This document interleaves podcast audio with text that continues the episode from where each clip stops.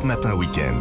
Lénaïque Monnier. La balade du dimanche, Vanessa Za, Olivier Pouls, bonjour, à tous les deux. Bonjour, bonjour on, à tous. On met cap sur le Cotentin ce matin, Vanessa, pour aller à Cherbourg, euh, qui est sous le feu des projecteurs cette année. On peut même dire les feux de la rampe, je crois, parce que c'est les 20 ans de la Cité de la Mer, c'est le 110e anniversaire de la disparition du Titanic, qui avait fait escale à, à Cherbourg, et puis le 55e anniversaire du lancement du premier sous-marin nucléaire français, Eh oui. le redoutable. Moi, je vous en avais parlé dans Destination Vacances.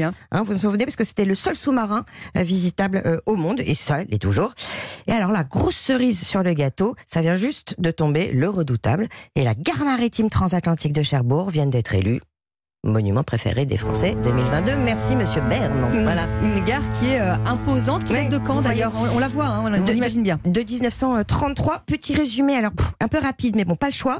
faut quand même savoir qu'il y a 50 millions d'Européens entre 1860 et les années 30 qui vont passer par Cherbourg euh, pour rejoindre les Amériques. Et donc, dès 1910, toutes les prestigieuses euh, compagnies qui assurent ces liaisons, comme la White Star Line ou Cunard Line, exigent un port permanent, donc Mhm. en eau profonde et accoler une grande gare. Donc ah, ça peut paraître désuet aujourd'hui, mais avant c'était euh, des petites bicoques en bois. Ou, euh, ou- ou en béton. Alors j'ai demandé à Bernard Covin, qui est le fondateur, le président de la Cité de la Mer, un personnage absolument incroyable, euh, qui a participé au sauvetage hein, de ce mastodonte de l'histoire, de nous parler de cette gare qui était quand même révolutionnaire. Ça va être rapidement la plus grande construction française après Versailles et surtout le, le, le plus grand complexe transatlantique du monde.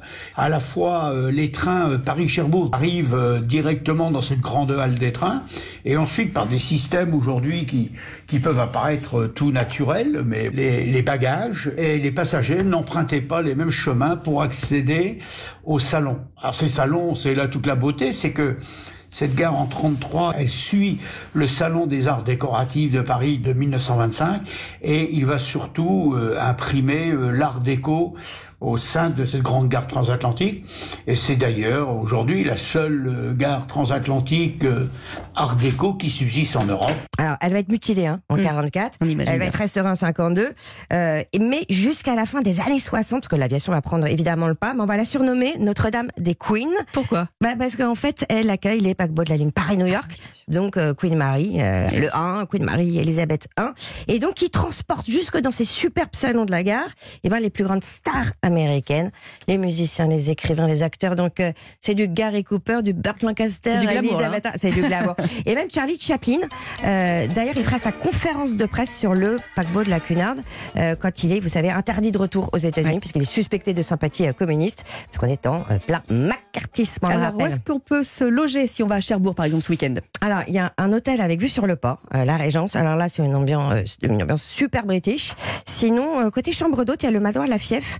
Euh, ça, c'est une belle demeure du 16e siècle sur les hauteurs de Cherbourg. D'accord. Ils ont aussi un gîte, le gîte des Fougères, très élégant, dans une ancienne boulangerie tout en pierre. Et ça, ça plairait à, à Olivier. Alors une boulangerie avec euh, un petit beurre alors doux pour le coup euh, en Normandie, pas salé comme on aime en Bretagne, pour cuisiner par exemple les couteaux. Oui, euh, j'imagine que vous êtes déjà allé pêcher Oui, des couteaux. avec du Ah sel oui, avec du sel. Ouais. Sûr. c'est vrai qu'on raconte que lorsqu'on met euh, un petit peu de sel euh, dans le trou euh, qu'on a repéré, c'est un trou en forme de 8 dans le sable, le couteau, en fait, il a l'idée que la mer est en train de remonter. Et-. Et, donc, qu'est-ce qu'il fait? Bah, Lui aussi, Il il remonte. et tac, on peut l'attraper. Parce qu'il faut savoir que le couteau, si on veut aller le pêcher, il se situe, il se trouve évidemment euh, sur la plage, dans le sable, mais une profondeur assez importante. Il est à, à 40-50 cm de profondeur. Donc, Mhm. Ah une des techniques pour l'attraper, c'est ça. Ou alors, creuser un trou directement.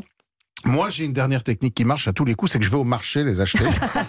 C'est- Ça s'appelle la flemme, la pratique technique. ça. alors, c'est moins fun, mais c'est très efficace. C'est pas trop cher le couteau de mer. hein. Ça coûte environ euh, 10 euros le, le- le kilo.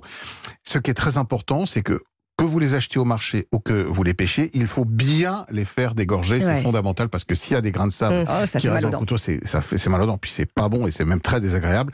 Donc on laisse les couteaux immergés dans de l'eau bien salée, 35 grammes de sel au litre pendant 2, 3, 4 heures. Si on voit une petite poche noire dans le couteau, on l'enlève, c'est l'intestin. Et en général, ça peut aussi être plein de sable. Et puis, et puis, bah après, il n'y a plus qu'à les préparer. Alors une fois qu'on s'est levé tôt, qu'on est allé au marché, qu'on a fait dégorger pendant 4 heures, comment on les cuisine? Alors, je vous donne deux recettes, hein, puisque j'avais commencé depuis le début de la saison, vous en, vous en donner deux, on va pas changer les Ah bah habitudes, parce que c'est très facile à faire les couteaux. Il y a le traditionnel, la traditionnelle persillade. Évidemment. Alors, persillade, c'est, on va prendre du beurre salé. On va prendre de l'ail, on va prendre du persil, le beurre mou, on va mélanger tout ça, on va réserver de côté. Et pendant ce temps, on va ouvrir nos couteaux. Alors pour ouvrir les couteaux, c'est très simple. Un tout petit peu de matière grasse dans euh, une poêle. On met les couteaux, on les jette, on ferme la poêle, on secoue bien. 30 secondes, tac, les couteaux Ouais, s'ouvrent. c'est facile. Une fois qu'ils sont ouverts, on met un peu de la persillade par-dessus dans un plat au four, un petit gratinage. Il faut pas que les couteaux soient trop cuits parce que sinon ça devient vite caoutchouteux. Donc franchement, on y va vite. Et puis l'autre technique euh, de préparation, c'est une version euh, plus espagnole. On mange beaucoup de couteaux, notamment au. Pays Basque aussi. Et là, on aime les accommoder avec de la tomate. Tomate. On est en fin de saison, donc on trouve encore de belles tomates, des petits morceaux de tomates, un petit coulis de tomate avec de l'ail, de la coriandre qui marche aussi très bien avec les couteaux. Et après, même technique pour les ouvrir. Mais euh, voilà, la préparation qu'on va mettre dessus est différente. On peut aussi manger les couteaux crus. Ah. Et en tartare notamment.